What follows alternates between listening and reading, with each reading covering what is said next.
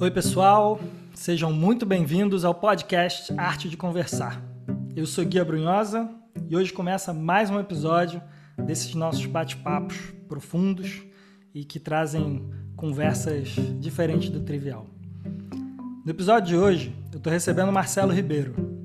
Marcelo é um amigo uh, que fez Newfield também, assim como eu, a escola do Chile, em que a gente se formou em coaching ontológico. Ele é meu veterano nesse sentido, já, já fez um pouquinho mais anos do que eu. Hoje a gente desenvolve alguns projetos junto, troca muita figurinha, é um cara que eu admiro pra caramba e que tem um, um trabalho, uma vivência muito legal uh, em relação à diversidade, que é um tema que hoje muita gente conversa, muita gente discute uh, e poucas vezes a gente sai do, do trivial para falar disso. Né? Então, hoje a gente vai bater um pouco, vai, vai conversar um pouco sobre isso e eu espero que vocês curtam tanto quanto eu vou curtir.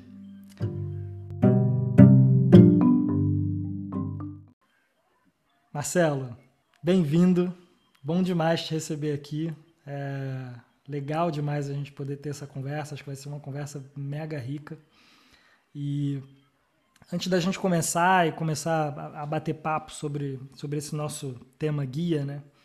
Eu queria te convidar a se apresentar para quem está escutando a gente nesse podcast, para quem está eventualmente agora assistindo pelo YouTube, uh, ah, para conhecer um pouquinho de você antes da gente começar a se falar.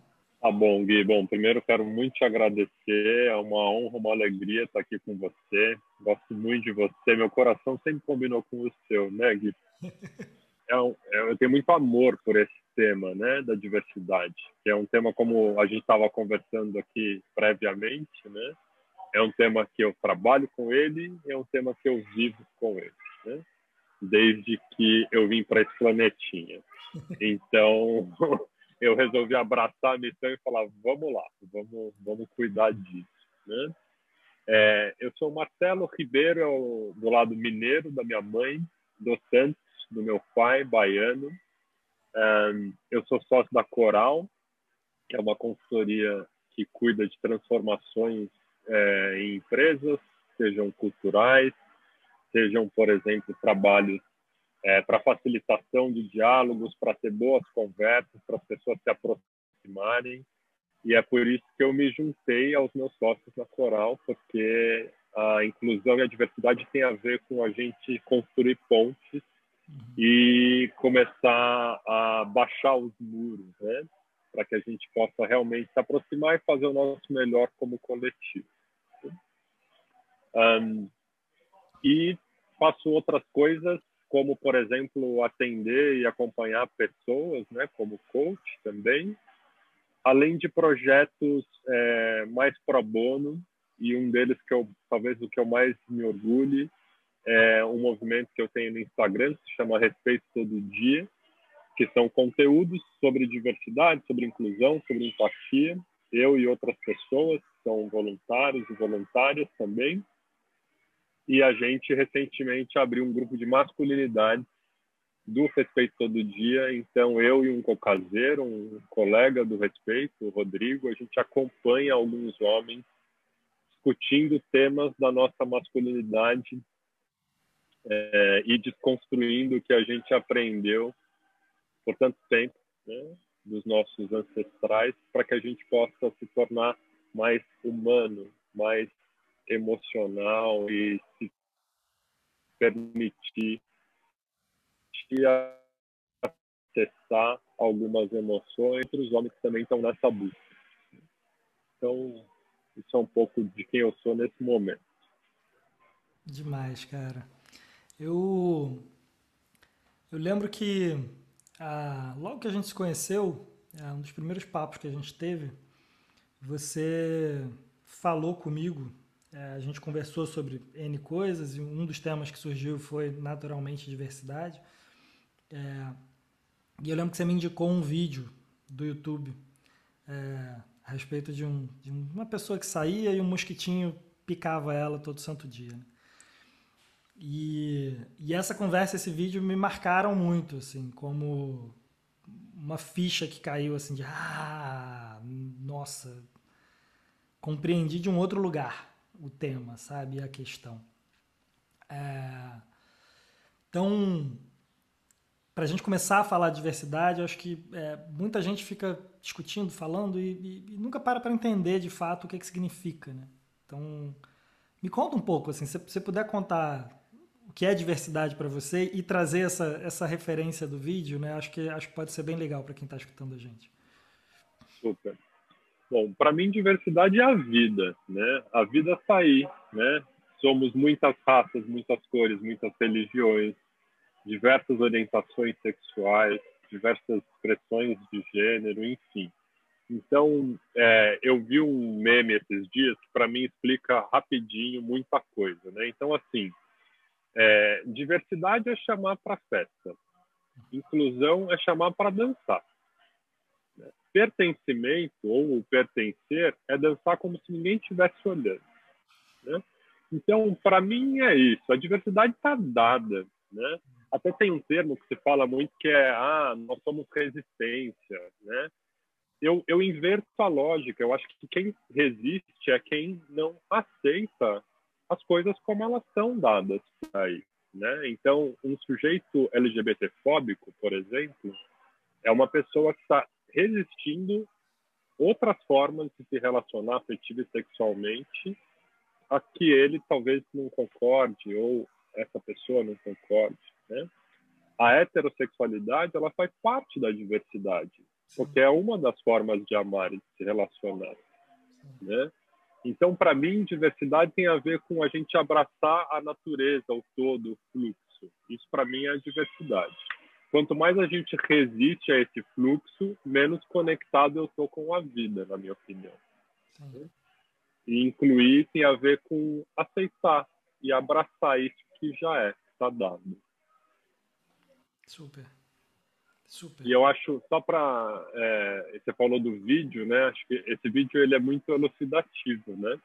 Porque diversidade, para mim, quando eu trabalho em empresas, eu sempre falo que tem dois aspectos que têm que ser trabalhados ao mesmo tempo. O primeiro é o, é o que eu chamo de lato senso, né? Então, o que é diversidade, assim, no geral? É você entender que a sua perspectiva é uma delas e que tem outras uhum. que podem ser diferentes, complementares, às vezes quase opostas, e elas existem. E a gente precisa coexistir com essas diferenças. Então tem a ver com eu escutar sem interromper, tem a ver com eu realmente né, dialogar, que é diferente de eu chegar aqui e falar tudo que eu penso para você e não estou nem aí para o que você tem a dizer sobre esse tema. Isso não é um diálogo, isso é um vômito, um monólogo, alguma outra coisa que não é diálogo. Né? Um, então, tem a ver com isso, né? com eu entender que tem diferenças, respeitar e navegar com isso. A outra coisa, ao mesmo tempo, é a gente olhar para algumas que algumas populações, algumas comunidades, elas são mais vulneráveis porque elas foram minorizadas historicamente. Uhum. E é por isso que a gente precisa é, dar luz e começar a desfazer algumas coisas que nós aprendemos, né? Então, alguns termos, algumas é, tratativas para, falando de pessoas negras, pessoas LGBTs, o lugar da mulher na sociedade, nas lideranças dentro das organizações, né? É, hoje em dia se fala muito de pressão estética, por exemplo, né? Porque existe um ideal de corpo que é o certo e aí se você está fora desse padrão é o errado. Isso tem aparecido cada vez mais nas conversas, né? A gente está falando de pessoas com deficiências de qualquer tipo e assim por diante, né? Então, também é olhar para tudo isso e desaprender alguns termos, algumas formas de lidar com essas pessoas, esses grupos, e para que a gente possa ser cada vez mais inclusivo de verdade. Né? Então, tudo isso é diversidade. E aquele vídeo ele faz uma correlação da quantidade de preconceitos que alguns grupos têm mais do que outros. E a correlação é com as picadas de mosquito, né? Então, eu tenho uma história curiosa que eu e um sócio, a gente estava dando um treinamento para um grupo de homens, de muitos homens, tipo 40 homens na sala, naquele velho mundo onde a gente dava treinamento presencial, né? E, e, e, aí eu comentei com ele, você percebeu quantas piadas homofóbicas aconteceu aqui nessa sala? Falei, ah, eu ouvi uma. Eu falei, eu ouvi oito. Porque eu sou gay, eu tô acostumado, infelizmente, a escutar, né? E ele, o filtro dele é diferente, um homem heterossexual, né? É, então, tem a ver com quantidade. Então, o vídeo é legal porque ele desconstrói a ideia do é mimimi, né? Uhum. Então, é sobre quantidade, sim, né? E quanto mais características você tem destes determinados grupos, sofrem mais preconceito historicamente, mais picadas de mosquito você vai ter no dia, na semana, no mês, né? Então, falando de uma é, travesti negra periférica, são mais picadas, são mais preconceitos. Né? É isso. Sim. Super. É... Eu estava te escutando aqui agora e uma coisa que eu estava eu estava lembrando, né, assim, é da questão das distinções, né? Porque te ouvindo, a correlação que eu fiz foi uma, uma correlação de distinção, né? Eu, homem branco, heterossexual, é, classe média, média alta, é, tem uma série de pequenos detalhes que muitas vezes passam em branco para mim, que eu nem me dou conta, né? Mas que à medida que eu vivo aquilo de maneira mais profunda, né, eu minha atenção né, minha clareza de perceber as coisas que acontecem à minha volta ficam muito maiores. Né? Então, é, para quem está ouvindo a gente, acho que é tem N exemplos que, que, que, funcionam nesse sentido, né? Como você um dia eventualmente está querendo trocar de carro, adorou um carro XPTO e você começa a reparar toda hora que aquele carro passa na rua. Assim, você nem reparava antes. É, te dá a sensação de que um monte de gente está comprando aquele carro agora. De ontem para hoje, um monte de gente passou a comprar. E não é. É a tua percepção que está começando a, a, reparar mais nessas coisas. O exemplo clássico de distinção são os vinhos. Né? É, qualquer um que gosta de vinho, antes de começar a beber vinho, só conhece vinho branco e tinto. E olhe lá. Né?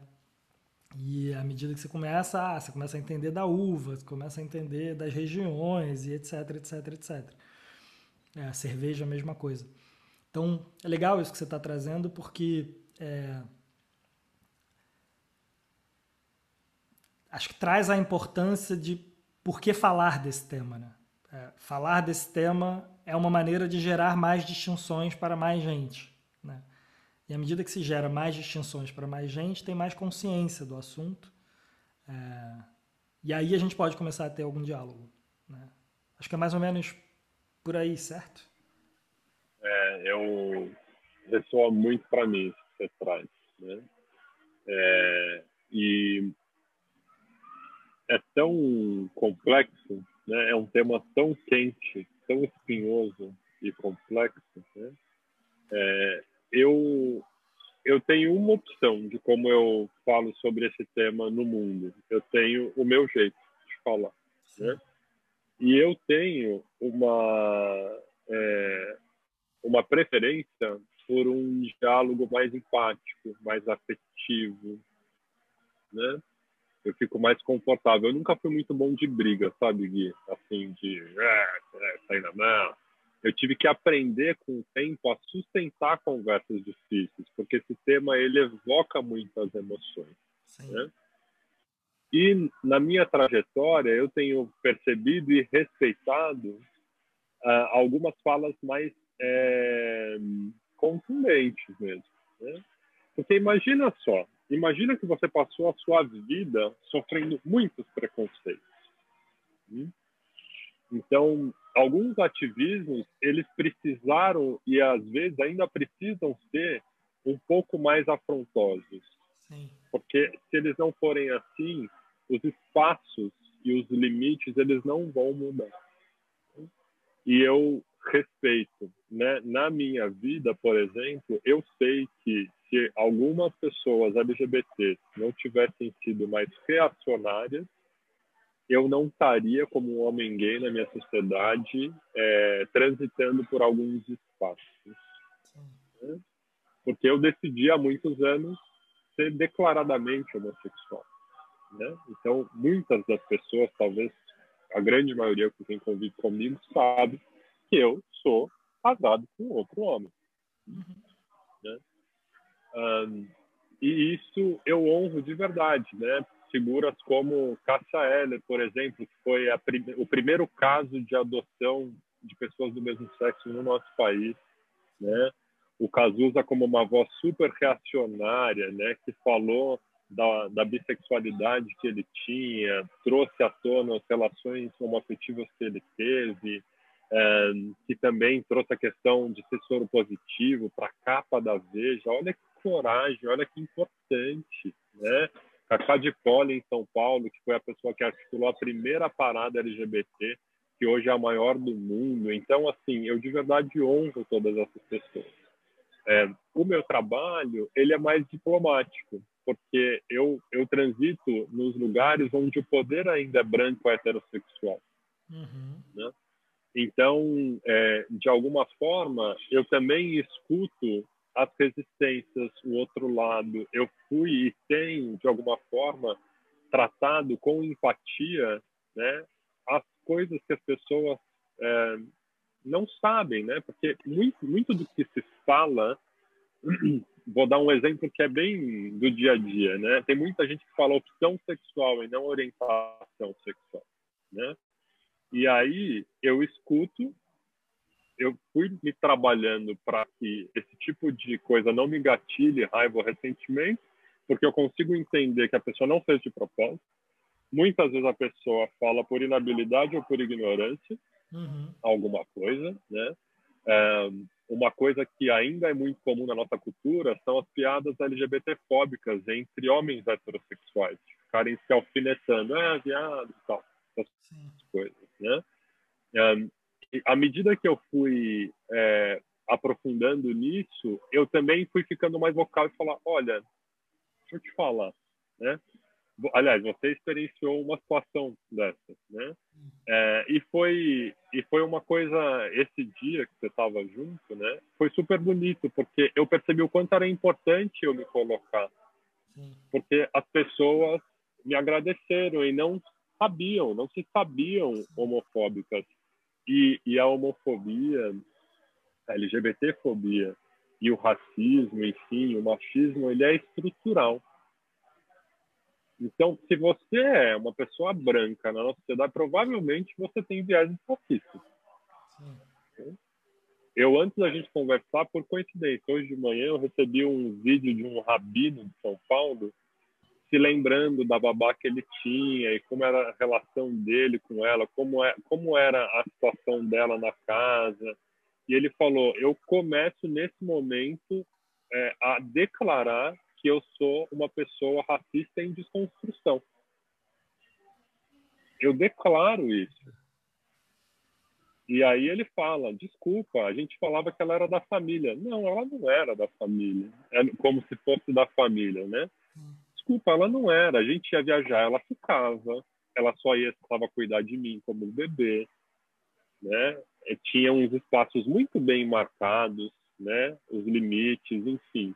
Então tem uma série de coisas que a gente precisa se dar conta e desconstruir. Super. Desculpa, desculpa, acabei falando em cima Imagina. de você.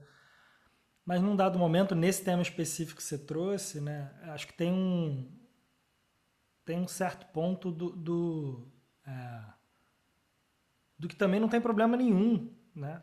Dizer que ela não é da família, ela era uma funcionária, assim. É, não, não, não... Porque, falo isso porque a gente muitas vezes, muitas culturas de empresa, inclusive, né? Criam a cultura de, não, aqui é uma família, somos uma família, não sei e, e, e acho que o importante é o quanto se, se procura é, construir uma relação é, que seja coerente e honesta com o que se de fato está construindo, né? Assim, é, é, porque tá tudo bem, assim, ninguém é obrigado a ter uma relação de família com todas as pessoas com as quais se relacionam, assim, existem diferentes tipos de relação e faz parte da vida. É, a questão é quando a gente começa a nomear de um jeito, agir de totalmente outro e fingir que é a mesma coisa, assim, né? E, e, e tentar fazer com que o outro não reclame, não se sinta, não se sinta incomodado, né? De, de, de uma, uma forma, de, com uma forma de agir, porque afinal, né? Assim, ele é considerado da família. Assim. Não sei, não sei se, não sei se, se, se fez muito sentido isso que eu estou falando, mas... Sim, sim, é, é um eufemismo, na verdade. É. Né? é um eufemismo. E se você quer de verdade se preocupar com, com pessoas diferentes de você, você precisa perguntar para a pessoa: como é isso para você? Sim. Sim. E escutar. Porque um, eu, eu vou usar o meu lugar de fala, né? Então, como um homem branco, gay, né? Eu tenho uma série de privilégios. Né? Eu tenho, por exemplo, uma coisa que no nosso meio eu acho horrível, né? Mas na hora que eu entendi, é um termo tão preciso.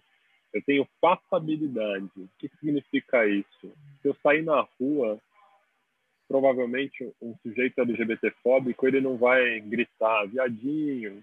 Uhum. Então isso se chama passabilidade. Uma pessoa trans que está fazendo, de alguma forma, uma transição né, na sua forma de se vestir ou ainda na questão hormonal, né, é, ela pode sofrer por não ter passabilidade. Infelizmente, muitas pessoas ainda têm preconceitos e, e, e violência, ainda que seja verbal, né? Há pessoas que julgam que estão erradas ou dentro do que as pessoas julgam que é certo. O fato de eu ter passabilidade é um privilégio, porque eu não, eu não vou saber o que é ter uma expectativa de vida de 35 anos, que é a expectativa de vida de uma pessoa trans no nosso país. Uau. 35 anos. É tipo um país que está em guerra. Pessoas morrem cedo. Né? Então, se eu sou uma pessoa trans no país que mais mata LGBTs no mundo, Brasil, né, eu tenho medo. É, eu já ouvi muitas histórias, né? Eu tenho conversado com pessoas né, nos trabalhos, porque aí eu vou buscando redes, né, para trazer vários lugares de fala, várias pessoas, né, que têm diferentes lugares de fala. Então, esse é um número que me deixa cada vez mais assim assustado, porque agora não são só pessoas que eu ouvi falar, são pessoas meus amigos. Sim. Tenho amigos trans hoje em dia. Né? Então, é, é, eu acho que a nossa cultura, às vezes, ela traz esse eufemismo, né? Uma coisa de, da cordialidade e tal. Só que a real é que eu tenho histórias de amigos negros, por exemplo, né? Uma vez um amigo me perguntou, ah, quantas vezes você é parado pela polícia em blitz no seu carro? Aí eu falei, como assim quantas vezes? Tipo, por ano? Não, eu sou parado tipo duas vezes no mês tranquilamente. Aí eu falei, uai, que louco, né? Que que é isso? Que mundo é esse que essa pessoa vive? É o mesmo que o meu, não sabia, né?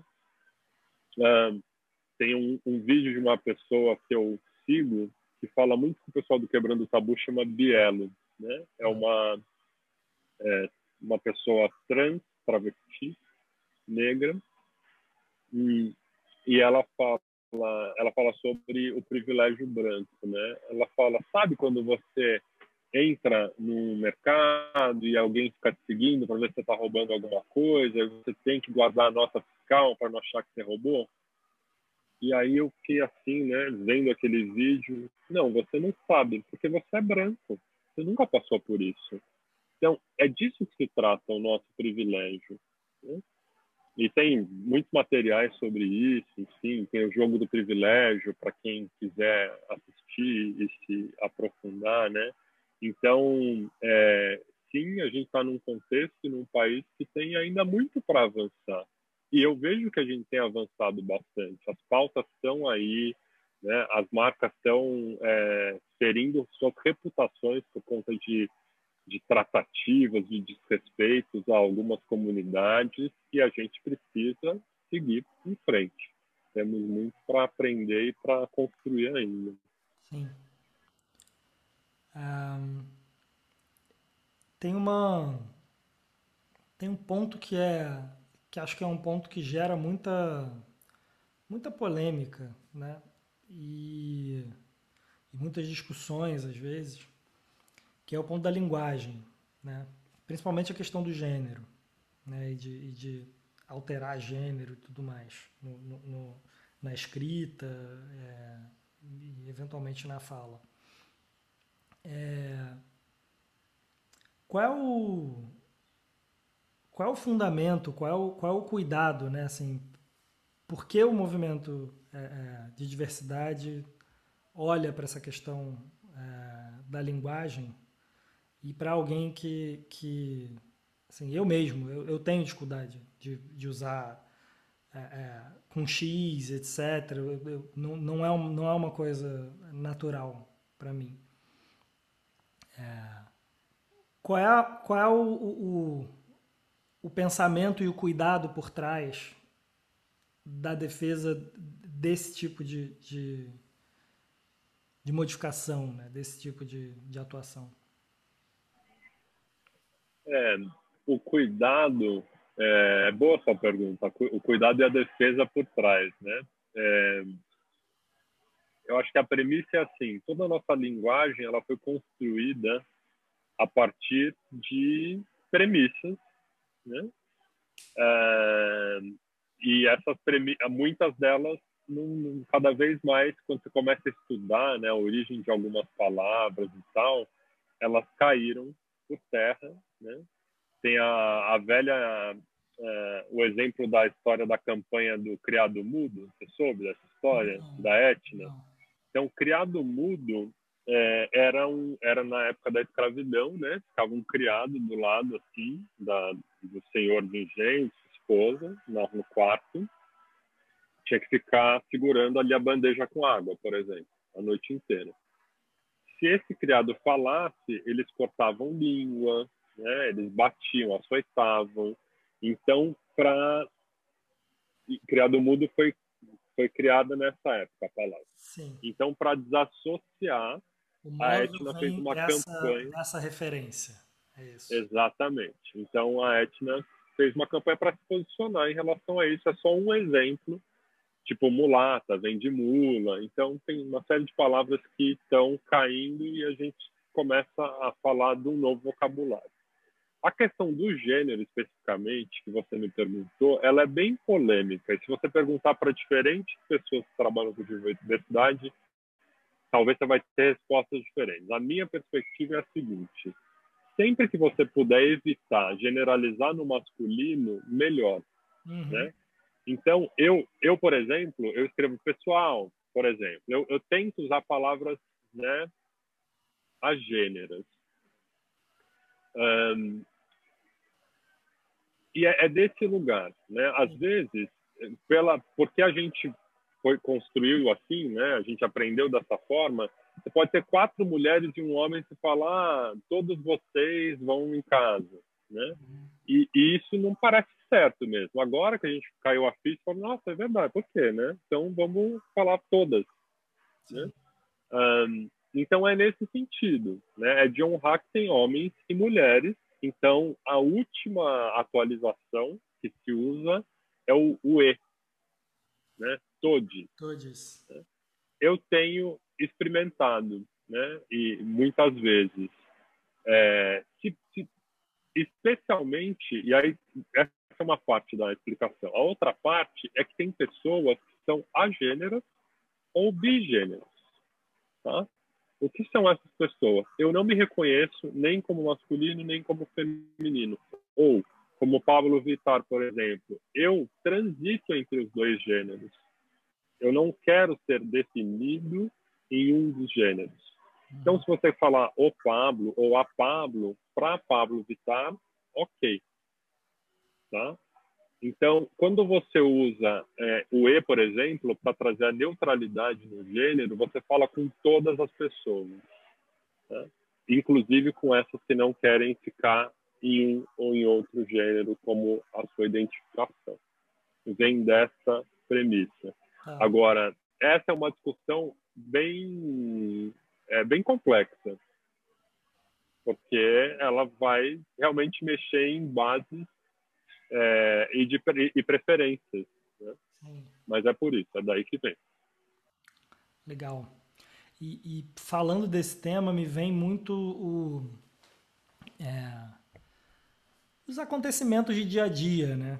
Em que alguém usa uma determinada palavra, alguém. É, é, minha, minha percepção pessoal é de que muitas vezes, em alguns momentos, a gente tem um conflito ainda, de ambas as partes, né? É, um conflito que confunde. Uh, em alguns momentos confunde ação com intenção, né? Tem gente que por falta de conhecimento, eventualmente usa um determinado termo, eventualmente fala uma determinada coisa, mas que claramente pela biografia da pessoa, pelas relações, pelo, ela não, não tem menor intenção de, de, de, ser preconceituosa ou de estabelecer algum tipo de, de mas eventualmente ela não tem essas distinções que a gente vem falando aqui. Sim. É, e, e, e, aí muitas vezes, eventualmente acontece o contrário, né? Acontece o movimento oposto, né? Que é alguém que eventualmente não teve, não teve intenção de, de, de, causar mal a ninguém, só não tinha essas distinções, recebe um linchamento digital, recebe a, a, a o julgamento e, e, e, e, o preconceito, né? não preconceito, mas recebe o julgamento de volta, assim, né? E, e, passa a receber um monte de carimbos também, de você é racista, você não sei o que, você não sei o que lá. Como é que você vê essa, essa questão hoje, Marcelo? Porque minha impressão, como alguém que não vivo então, eu sei que eu não tenho um lugar de fala é, é, como o seu. E é, e é, exatamente por isso essa conversa e, e eu estar tá aqui fazendo perguntas e não, e não é, ditando nada. Mas a minha a sensação que eu tenho em alguns momentos é que talvez parte da solução uh, pelo menos para as conversas a esse respeito, é, tem a ver com um lugar de aceitação também, né? Que é um lugar que eu acho que você faz de forma brilhante, assim. Né? De, de aceitar que a enorme maioria das pessoas, como você falou, se você é um, uma pessoa branca nesse país, provavelmente você tem algum traço de racismo. E isso não necessariamente, essa frase não necessariamente significar você é uma pessoa do mal, um filho da puta, né? E você, se pudesse, espancaria alguém ou faria algum mal para. Não é sobre isso. Existe um espectro gigante nessa coisa, né? Mas assim, olha, você possivelmente trouxe alguns traços de educação e de referências de pensamento que talvez você não perceba, mas em alguns momentos você estabelece distinções que são racistas, ou que são prejudiciais à mulher, ou que são é, é, LGBT-fóbicas, é, o que seja. Mas é porque, a mim, pelo menos, me parece que essa distinção de, de, de intenção mesmo, né? É, não sei se a palavra ideal é intenção, mas é, é a que está vindo aqui. Mas essa, essa distinção de, de intenção ou não faz uma diferença absurda para o tom da conversa. Né? Assim, é, é esse meu ponto. Existem discussões que vão para raiva e para uma briga em que muitas vezes uma explicação ou uma, um, uma conversa mais empática funcionaria muito mais. Assim. É, como é que você vê essa, esse caldeirão? É, para mim essa é a discussão e essa é a discussão que mais me interessa, né? Porque é, é a conversa do vamos dar um passo para trás, né? vamos dar um passo para trás, né? Então assim, se eu não exercitar a empatia, a escuta, né? A vontade de dialogar, a gente não vai, a gente não vai se conectar, né? Porque cada um vai defender uma perspectiva que está super correta. Se eu for olhar individualmente, ah, entendi, né? Ficou chateado por causa disso, ah, entendi, não sabia da informação, né? É, mas eu acho que é, acho que você trouxe uma coisa que o jeito que você descreveu eu nunca tinha pensado, né?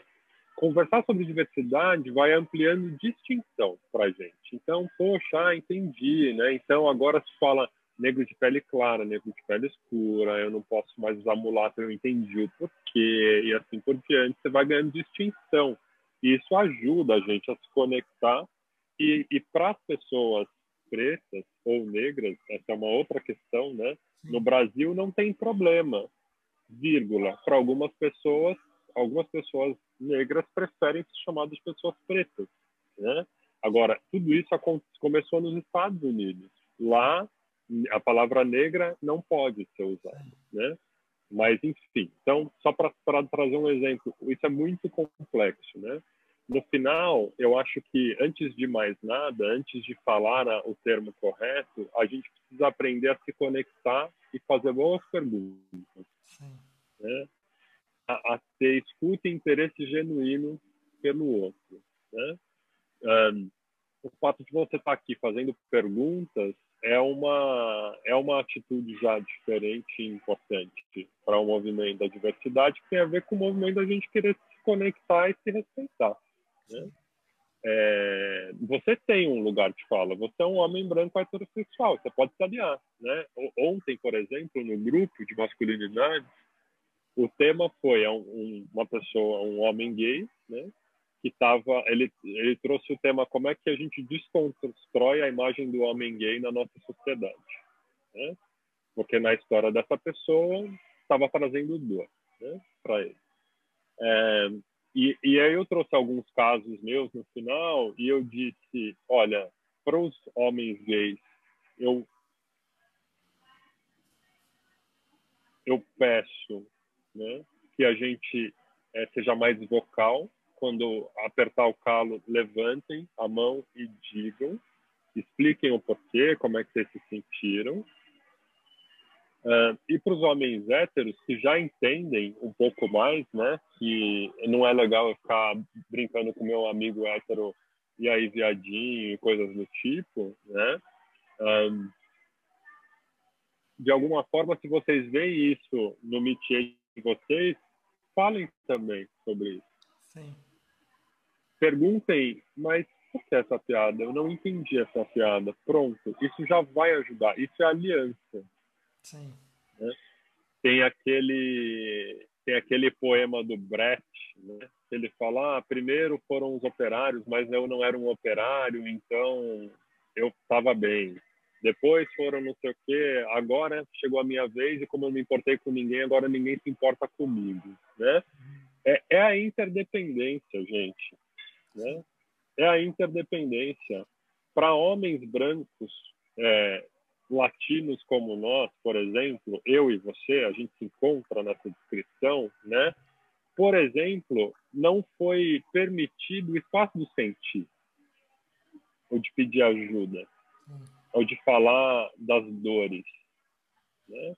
Então, eu tenho um histórico de amizades com homens mais rasas, né? Então a gente falava de qualquer coisa, mas a gente eu dificilmente, há alguns anos atrás, eu pediria ajuda, falava, puta, eu tô mal no meu relacionamento e coisas do tipo. Sim. Então, pronto, né? É, a homofobia, ela não, ela não mata e violenta só pessoas LGBT. Um dia desses, um pai com filho andando de mão dada numa rua de São Paulo foi agredido. Então, não é bom para ninguém. É, o racismo estrutural, ele não é bom também. Né?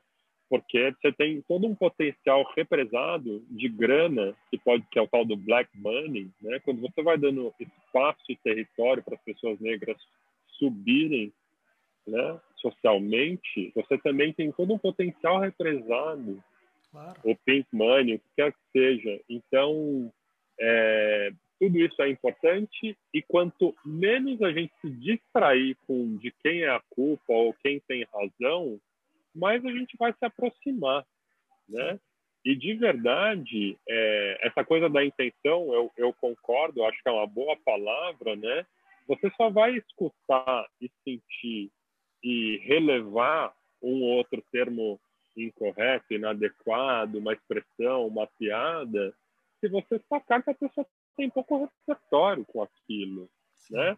Ao mesmo tempo, se você vai posicionando, explicando e não tem uma mudança por resistência, também assim, puta, já tá chato, já tá doendo há muito tempo. Sim. Então é um equilíbrio. Naquela situação que você estava comigo, eu aprendi isso com um homem branco heterossexual. Ele falou, gente, legal, o Marcelo falou dessa vez, mas assim, enquanto a gente está aprendendo, está doendo nele em outras pessoas. Então a gente precisa aprender rápido, né? Então você vê, é uma dança, né? De, exige um esforço de todos os lados, da gente aprender coisas que a gente não passou e está interessado e menos julgador em relação a ah, isso é mimimi, puta, pra quê, que frescura. E também das comunidades vulneráveis, de falar, puta, calma, é muita coisa. Sim. Vamos, vamos ensinar e vamos. E eu tenho falado muito sobre isso, Gui a minha voz calada e ressentida não está ajudando ao redor. Eu preciso me colocar.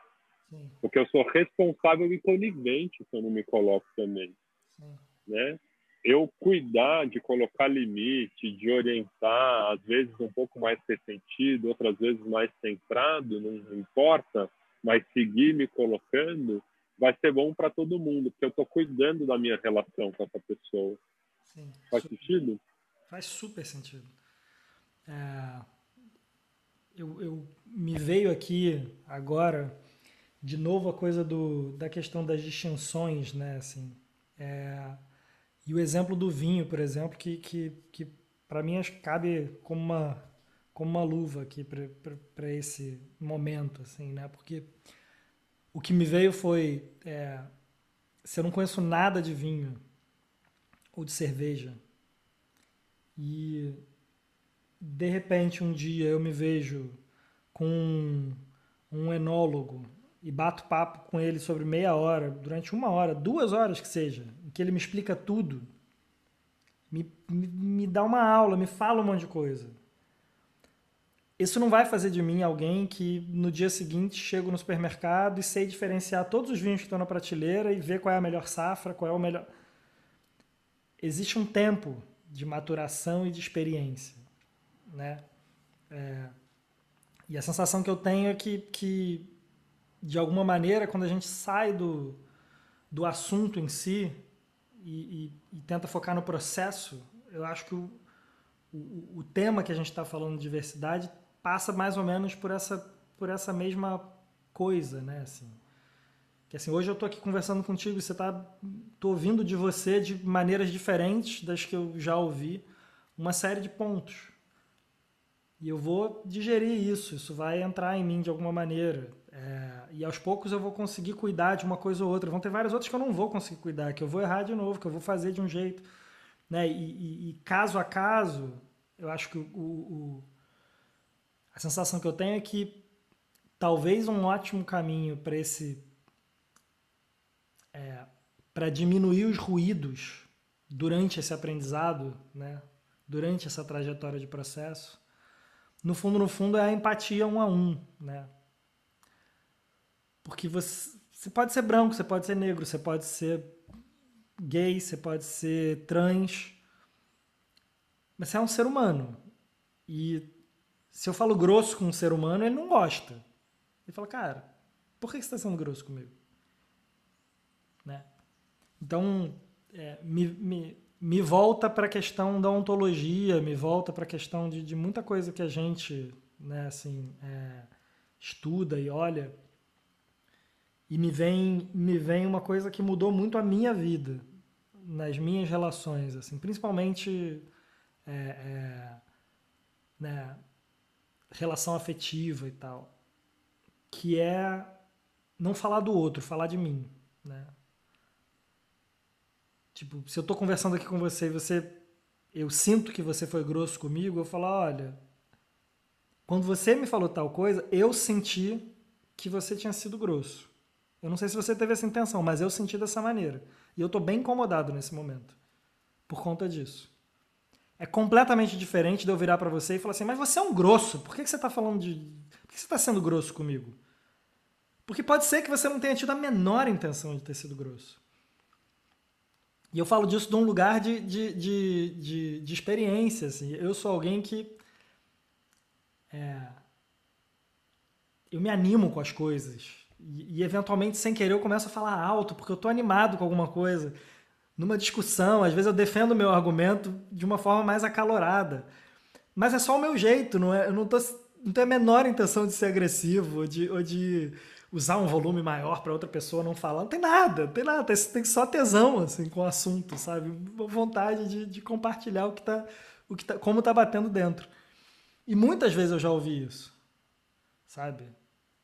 Gente, mas por que você está sendo agressivo? Você está falando alto? Não, desculpa, eu não tenho a menor intenção de ser agressivo. É só o meu jeito. Assim, então, legal, estou aprendendo que eventualmente eu vou para esse lugar sem perceber e esse lugar é, é, é recebido dessa maneira, é interpretado dessa maneira por muitas pessoas. Então, na terceira, na quarta, na quinta, na décima vez que eu escuto isso, eu falo, cara, tem, tem, tem sentido. Né? É, mas estou falando isso porque você falou da coisa de fazer perguntas e tudo mais, né? Eu acho que tem a ver com um modo de conversar, né? E a gente aprender juntos esse modo de conversar é, para navegar nesse tema, né? Porque dificilmente a gente vai chegar a um lugar se eu estiver aqui te dizendo o que, que eu acho como que eu penso e mas para mim é assim, assim assado. Você falar, não, mas para mim é assim assado, mas para mim é assim assado, mas para mim é assim assado.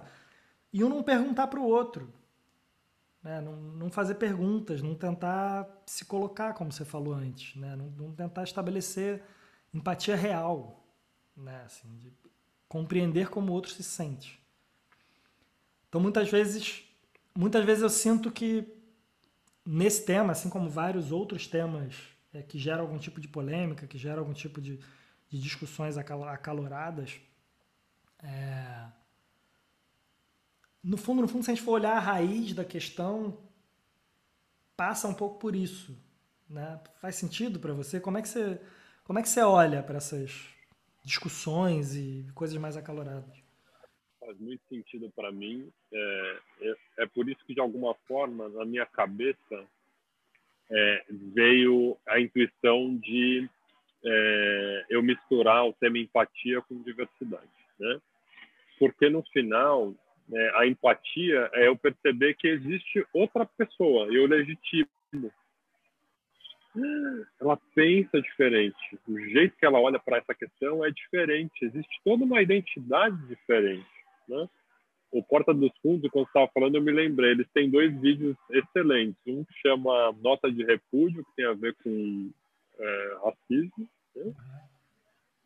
Não vou dar muito spoiler, para por acaso quem não viu, né? acho que vale super a pena. Né? E um outro que chama Mansplaining, que também explica a questão das interrupções das mulheres em reuniões, porque tudo isso é estatístico. Né? Essa é uma coisa interessante. Sim. Racismo, LGBTfobia, machismo, misoginia, foram palavras que ganharam o status de se tornar uma palavra depois de muita pesquisa. Né?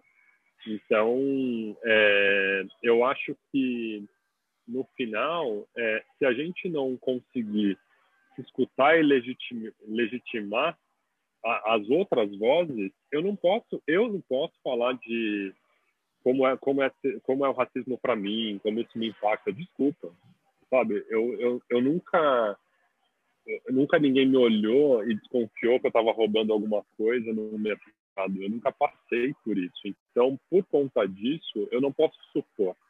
E desse lugar que vem ao total do conceito do lugar de fala. Por isso que eu falo muito de fazer perguntas, né? E quando a gente começa a, a, a a falar, ah, entendi, então provavelmente eu sou, né, racista, machista, né, eu cresci nessa sociedade, eu começo a pelo menos ficar mais atento e perguntar mesmo, né, a ter mais empatia com coisas que eu não, eu não tenho essa vivência para conversar, né. Eu posso falar sobre alguma questão do meu lugar de fala. Sim. Mas não do outro. E eu acho que por isso que a empatia é importante. E, e só uma nota, né, assim, empatia para mim nunca foi se colocar no lugar do outro. Eu não acho que isso é possível. Sim. Mas é sim legitimar outra pessoa, né? E eu estar tá do lado dela escutando, né? É, navegando com ela no que ela está sentindo, fluindo assim na mesma vibe. Né? Mas é bem complicado eu tentar me colocar no lugar dela. Não acho que isso seja uma possibilidade. Faz sentido, faz muito sentido. Faz muito sentido. Eu tô lembrando aqui no, no último no último podcast que eu gravei, é, que eu estava comentando contigo até do, antes da gente entrar na nossa na nossa gravação, é, um dos temas que surgiu é, é, foi muito a respeito da vergonha, né? E vergonha, vulnerabilidade, medo. E ele tava. Ele comentou que tinha visto duas meninas num, numa loja de sucos e tal, conversando por volta dos seus 20 anos. E conversando sobre qual aplicativo que elas usavam para editar fotos e tal é, com foco em, em, editar o corpo, editar o rosto, editar, enfim, fazer ajustes, né?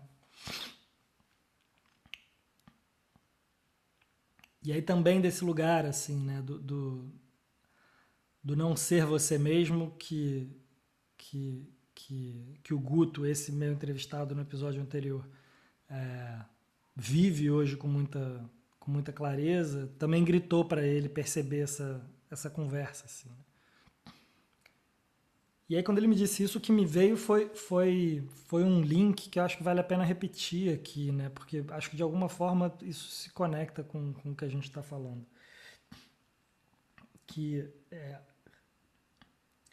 o fato de eu não me permitir vulnerável. É, seja como homem branco hétero que, mesmo que sem intenção, é, gerou algum, algum mal, gerou algum sentimento ruim em alguém por conta de algo que eu disse ou de algo, sei lá, que eu fiz é, sem perceber. Quanto do outro lado, né, como você falou, de se permitir vulnerável, de levantar a mão e falar assim, cara, isso me incomodou, é, a dificuldade de não ser vulnerável, de, no sentido de ser quem eu sou, acaba produzindo uma máquina de vergonha, né? Porque aí eu começo a ter vergonha ou medo de como eu vou falar e de se eu vou conversar com alguém, se eu vou usar a palavra certa. E aí o outro lado, de repente, também não tem vulnerabilidade de levantar a mão e, e, e abrir a conversa, eventualmente vem do medo ou vem da raiva por conta de várias coisas que, que vive e que, e que tem legitimação para sentir esses, essas emoções, reage desse lugar. Né? É, e aí eu, com medo de ser taxado de racista ou de LGBTfóbico ou de seja lá o que for, ou de machista, vou lá e começo a botar uma barreira, né? Não, claro que não, não tive a menor intenção, jamais. Enfim, né? Acho que não é muito difícil imaginar a cena e ver, e ver essa conversa se desdobrando. É... Como é que você vê essas emoções, assim? nesse campo, né? Assim, medo, vergonha, vulnerabilidade, é, é, é, e, e qual é a oportunidade da gente falar mais sobre isso associado a esse tema, né? Porque eu sinto que a gente fala mais do certo e errado, do, do, de um julgamento de, de, de fazer o que é correto ou de não causar mal aos outros. A gente tende, a gente tende a associar, de maneira geral, eu como é, é mais leigo nesse assunto do que você, a sensação que eu tenho é que a gente associa esse tema sempre com os extremos, né? Que são absurdos no nosso país e, e, e que são muito graves. Como você falou, a taxa de homicídios é, de pessoas trans, é, enfim, o, o, racismo estrutural e, e todas as coisas, o machismo que a gente vive como cultura. É, e o quanto que isso significam mulheres agredidas, mulheres mortas, né, feminicídio e assim por diante. E aí a sensação que eu tenho é que assim, no momento em que eu tenho certeza absoluta de cara, imagina, eu jamais vou agredir uma mulher, eu jamais vou ser preconceituoso com uma pessoa pela cor dela se ela chegar na minha casa. Eu jamais vou tipo, eu jamais vou fazer algum desses extremos a respeito dos quais todo mundo está falando nesse tema de diversidade. Ah, isso aí não é muito comigo. Eu, eu tô junto. Eu não tenho nada para resolver a respeito de diversidade. Eu já tô, eu já tô bem. Eu não sou preconceituoso, né? Então, não sei. Acho, acho que pode ter uma oportunidade da gente falar sobre, sobre as emoções associadas a isso, né? E, e qual é o impacto disso em termos de, de, de sociedade. Como é que você eu vê? Posso falar da minha história, né? É, quanto menos eu falava sobre isso, mais ressentido eu era. E, e eu, eu vejo que muitas emoções ficam represadas, muitas vozes ficam caladas dentro de nós, dentro de todos nós. E aí, quando eu penso nas, é, nesses grupos que a gente conversou mais hoje, né? é como se você pegasse uma garrafa cheia de gás e está tudo represado aqui. Quando você abre essa garrafa, a energia sai desorganizada. Uhum. Né? Então, é, o fato de você olhar para isso, dar nome ao que está acontecendo e começar a se atrever, a abrir as conversas, faz muita diferença. Fez muita diferença para mim. Né? É, as primeiras vezes que eu, por exemplo, me atrevi a falar, olha, isso me incomodou, me deixou triste, um pouco no, nessa linha da comunicação não violenta que estava dizendo, né? Como eu me senti com o que eu ouvi de você e qual o meu pedido. Um, isso foi de alguma forma sanando e curando feridas, né? E eu fui me dando conta que às vezes vinha uma carga muito mais pesada do que a situação em si, porque eu carregava muita mágoa, né? De todo um sistema um, que ainda tem muita gente que não aceita, que não lida bem, que enfim, né? Isso existe, está dado, né? E como que eu, como que eu vou me posicionar e lidar com isso? Então isso me causava tristeza, raiva, revolta né? e vergonha. Né?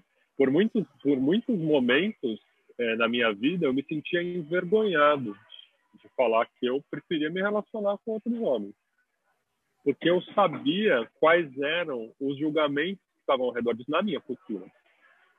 Então, de alguma forma inconsciente, eu acho que eu me identificava com esses julgamentos, apesar de eu me, de eu me encontrar como uma pessoa natural, que isso sempre foi natural para mim. Essa é a minha natureza. Sim. Era a minha orientação sexual. Uh, e, e aí eu fui, eu fui trabalhando isso em mim. E aí eu comecei a me conectar e ser verdadeiro com um bom nível de cuidado, que me permite me conectar com as pessoas. Né? Agora, ainda assim, em alguns lugares, é, mesmo falando uma, duas vezes, como você disse, né, putz, às vezes é tudo muito novo, né, os hábitos ainda persistem.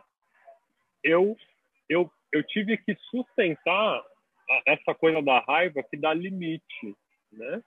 Então, eu passei por situações que eu escrevi e-mails imensos dizendo, olha só, você fez aquele comentário, isso porque provavelmente você aprendeu que ser gay é jocoso, é menor, é engraçado. Eu não acho isso.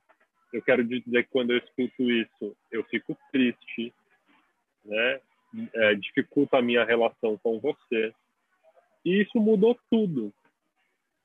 Isso mudou muito a dinâmica de algumas relações. E, e, e, é muito comum que algumas pessoas também me agradeçam, agradeçam por isso. Agora, eu, em alguns outros momentos, eu não tive esse nível de habilidade, de diplomacia. Claro. As pessoas, é, é, enfim, ficavam com vergonha e reativas, como você disse. Quando você causa culpa e vergonha em alguém, a pessoa tende a reagir. Nós tendemos a reagir com, com mais violência, né? com, com raiva. Sim. Então, é, sobre diversidade, a culpa, a vergonha, a tristeza, a raiva são emoções que estão permeando. Então, no fundo, o pulo no gato é a gente construindo espaços afetivos para que a gente possa conversar do que for mas com base em respeito e em cuidado, né? No fundo, é sempre esse equilíbrio de honestidade e cuidado. Para mim, esse é o caminho. E que é difícil e exige treino. Sim. Sim. Super. Cara, você deu uma travada aqui para mim. Eu tô te escutando perfeitamente, mas não tô conseguindo te ver. É, a imagem travou. Mas a gente pode de qualquer maneira, a gente pode seguir. É, a gente já está na nossa na uma hora de conversa que a gente tinha combinado para esse podcast e cara foi uma aula, foi legal demais assim de escutar. É, gosto muito de, de, de, trocar ideia contigo e, e, principalmente nesse tema é muito legal te ouvir porque é, para mim pelo menos vem uh, de um lugar diferente, vem de um lugar uh, uh, com mais, com mais empatia, com mais conexão, enfim, com mais habilidade de navegar é, no tema uh, e realmente, enfim, dialogar, né, sobre, sobre a complexidade das coisas. Porque se fosse simples, a gente já tinha resolvido há muito tempo, né? Então, pô, dizer que foi uma honra, maior prazer bater esse papo com você.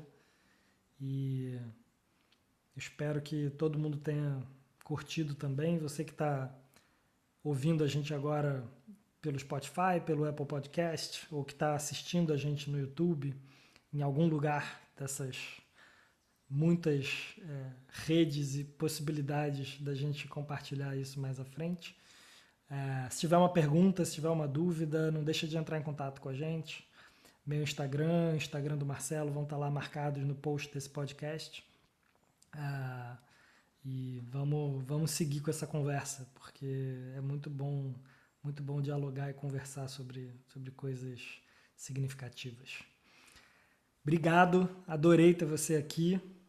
E, enfim, que que você, como que você gostaria de, de encerrar hoje e, e deixar alguma coisa aí para todo mundo que está ouvindo a gente? Pô, Gui, obrigado. Obrigado, adorei a conversa. É, eu, eu queria deixar só uma, uma mensagem assim, né? Que para mim falar de diversidade é falar de amor, né? É, no amor a gente quer se conectar, a gente quer celebrar a vida junto, né? A gente não vê diferença, a gente quer só só só tá bem, né? E fazer ponte, né? Sim. E quando a gente está no medo, criativo, julgando, né?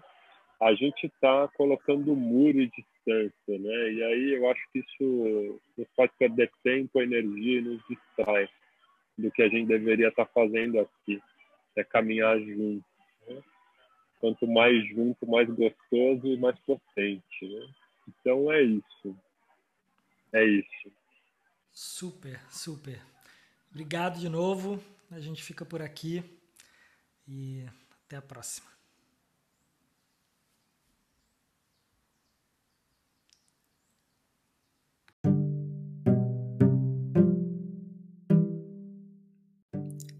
eu sou Guia Brunhosa e você estava ouvindo o podcast Arte de Conversar. Para acompanhar mais conteúdos como esse, você pode me seguir no Instagram e no Facebook. Além disso, vai lá no Apple Podcast e assina, avalia e deixe seus comentários sobre esse podcast. Você também pode assinar em outras plataformas, como o Spotify e o Google Podcast, a que for da sua preferência. Eu te espero na próxima semana com um novo episódio. Para a gente viver juntos mais uma conversa cheia de sentido e com muito significado.